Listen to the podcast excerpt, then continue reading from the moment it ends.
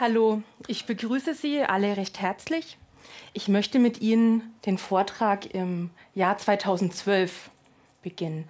Denn das war für die Organspende in Deutschland ein ganz wichtiges Jahr. Zum einen hatten wir eine Gesetzesänderung.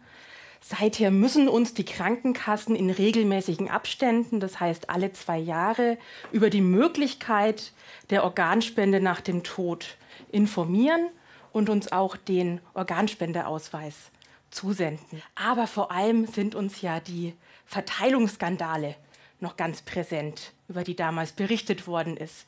Ja, ganz prominent ein Arzt aus Göttingen, der die Werte seiner Patientinnen manipuliert hat und die sind dadurch auf der Warteliste ein paar Plätze weiter nach oben gerutscht. Und die Medien haben das natürlich aufgegriffen, haben darüber berichtet. Ja, so Schlagzeilen wie Geld oder Leber haben uns damals erreicht. Und es ist aber noch was ganz Spannendes passiert in den Medien. Die haben nicht nur darüber berichtet, sondern sie haben angefangen, die Skandale in Verbindung zu bringen mit den niedrigen Spendezahlen in Deutschland.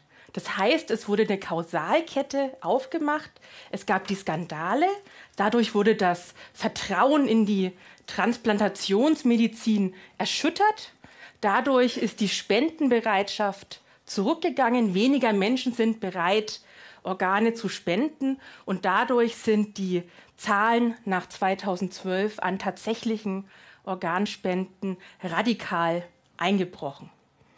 Und das ist deswegen so bemerkenswert, weil die Zahlen 2012 gar nicht eingebrochen sind. Also wenn wir uns die Statistik ansehen von der Deutschen Stiftung Organtransplantation, dann sehen wir schon 2010 hat ein Trend angefangen, dass die Zahlen sinken bis 2013 und 2012 sehen wir gar nichts, also keinen Einbruch. Es wird einfach dieser Trend nach unten weiter fortgesetzt. Und zum anderen wissen wir eigentlich, dass die Spendebereitschaft in Deutschland sehr hoch ist.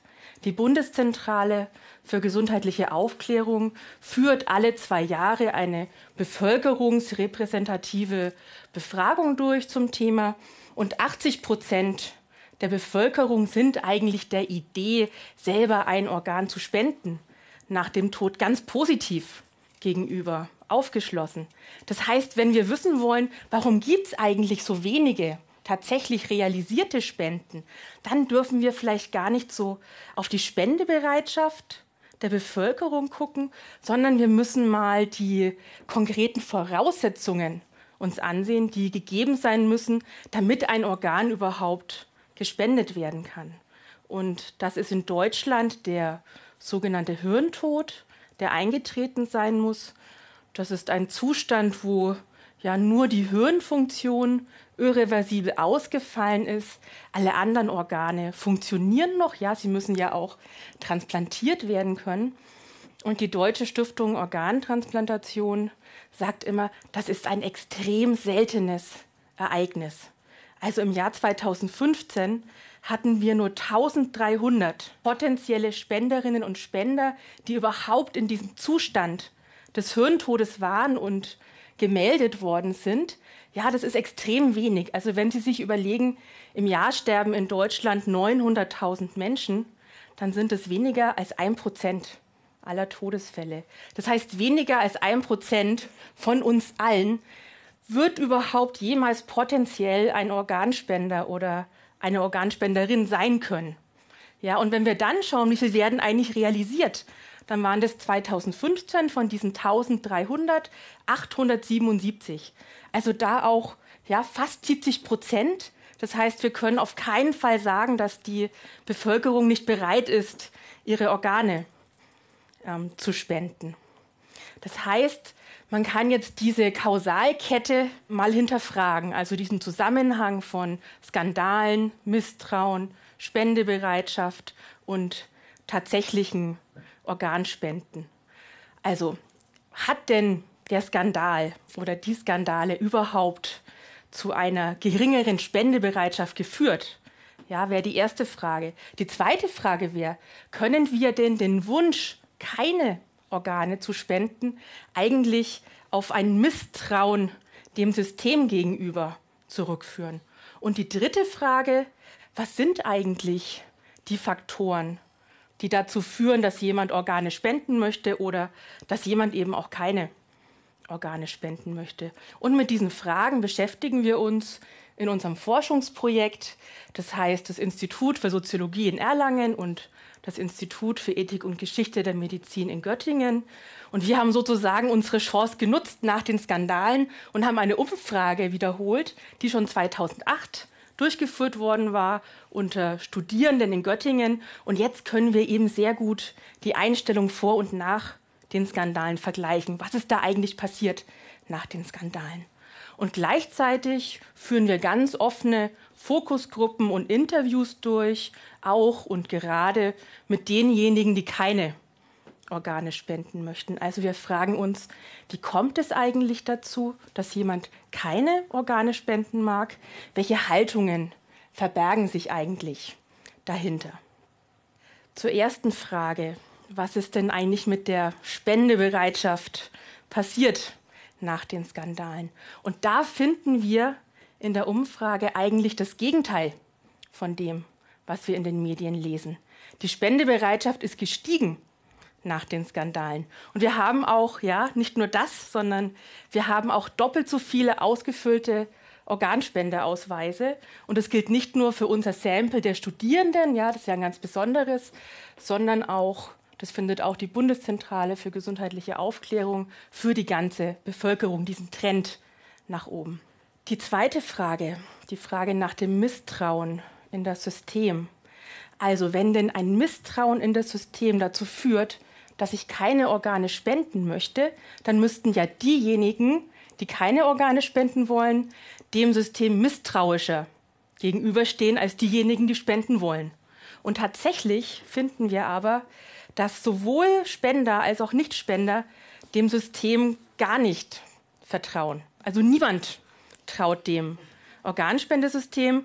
Zum Beispiel, ja, beide Gruppen finden, dass es ein Problem gibt mit der gerechten Verteilung der Organe, erreichen da Werte um 70 Prozent. Ja, wir können gar keinen Unterschied feststellen zwischen diesen beiden Gruppen. Das heißt aber im Umkehrschluss für uns, dass diejenigen, die spenden wollen, das tun, obwohl sie dem System nicht so ganz vertrauen und nicht, weil sie ihm so ein großes Vertrauen gegenüberbringen. Gut, die Frage mit dem Misstrauen, das führt uns zur dritten Frage. Was unterscheidet denn jetzt diejenigen, die Organe spenden möchten, von denen, die keine Organe spenden möchten? Und wenn wir da in die Umfrage gucken und in die offenen Interviews, die wir geführt haben, dann sehen wir, dass diejenigen, die keine Organe spenden möchten, eher ein Problem haben mit dieser Idee des Hirntodes. Also für diese Menschen sind das eher Sterbende, ja, es sind ja sozusagen alle Organe noch lebendig, bis auf das Gehirn. Und Sie können sich vorstellen, dass es schwer fällt zu akzeptieren, dass jemanden Organe entnommen werden, der noch nicht ganz tot ist. Und darüber hinaus finden wir einfach, dass Menschen ganz unterschiedliche Körperkonzepte mitbringen. Also dass diejenigen, die keine Organe spenden möchten, einfach eine ganz andere Einstellung haben zum Leben, zum Tod, dem eigenen Körper gegenüber. Also wenn Sie die Vorstellung haben, der Körper ist eine Art Maschine, dann ist es ja erstmal kein Problem, dass nach dem Tod einzelne Teile vielleicht ausgetauscht werden, ja, entnommen werden, so wie Ersatzteile bei einem Auto vielleicht. Und wenn Sie aber ähm, den Körper als ganz wichtigen Teil Ihrer Persönlichkeit betrachten, also Ihrer eigenen Identität, dann muss dieser Körper auch nach dem Tod mit der gleichen Würde behandelt werden, die einer Person zukommt und nicht wie ein Auto, wo man einzelne Teile vielleicht ähm, entnehmen kann. Das heißt, dieses Unbehagen, das da gespürt wird, verweist eben auf die eigene Person als leibliches Selbst, auf Vorstellungen von Würde, von Unverletzlichkeit und auf den Wunsch nach körperlicher Integrität auch über den Tod hinaus. Und das finden wir nicht nur in der Umfrage, das finden wir in unseren Interviews. Die Menschen berichten uns, auch sie möchten helfen, auch sie möchten etwas Gutes tun, auch nach ihrem Tod, aber sie können sich nicht dazu überwinden, diesen Schritt zu gehen, weil es für sie so eine große Verletzung darstellt, diese Idee, dass Organe entnommen werden nach dem Tod. Also für sie ist der Tod mit dem Tod eben nicht von einer Sekunde auf die andere der Körper nur noch bloße Materie oder eine leere Hülle, ja, für die es einem egal sein kann, was damit passiert, sondern weiterhin auch ein Teil der eigenen Persönlichkeit, den man auch schützen muss. Also insgesamt sehen wir die Erklärungsansätze, die uns geboten werden im medialen Diskurs, greifen an vielen Stellen einfach zu kurz.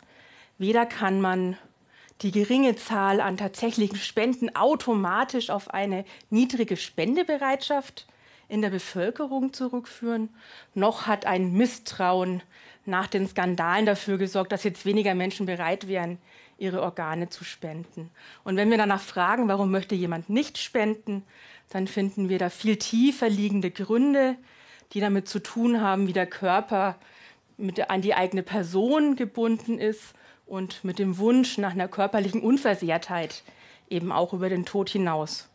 Und diejenigen, die nicht spenden wollen, sind weder besonders misstrauisch oder schlecht informiert oder einfach nur zu bequem, einen Organspendeausweis auszufüllen. Das sind die Erklärungen, die uns angeboten werden.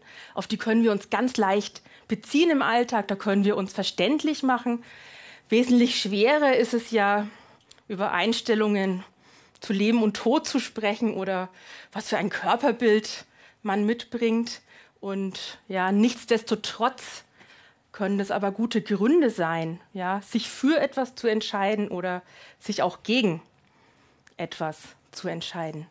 Das heißt, man müsste jetzt viel systematischer in den konkreten Rahmenbedingungen der Organspende schauen, woran liegt es, dass so wenige Organspenden realisiert werden eigentlich, anstatt die Bevölkerung moralisch in die Pflicht zu nehmen und zur Verantwortung zu ziehen dafür, dass nicht jeder ein Organ bekommt, der ein Organ benötigt. Und damit müsste man auch anerkennen, dass wir mit der Zahl der Organspenden eigentlich so am oberen Limit angekommen sind. Wir werden mit den Umständen, wie sie gerade sind, einfach nicht mehr Organtransplantationen realisieren können.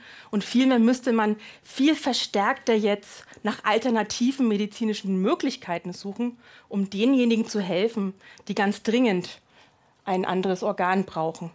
Und damit bedanke ich mich bei Ihnen für die Aufmerksamkeit.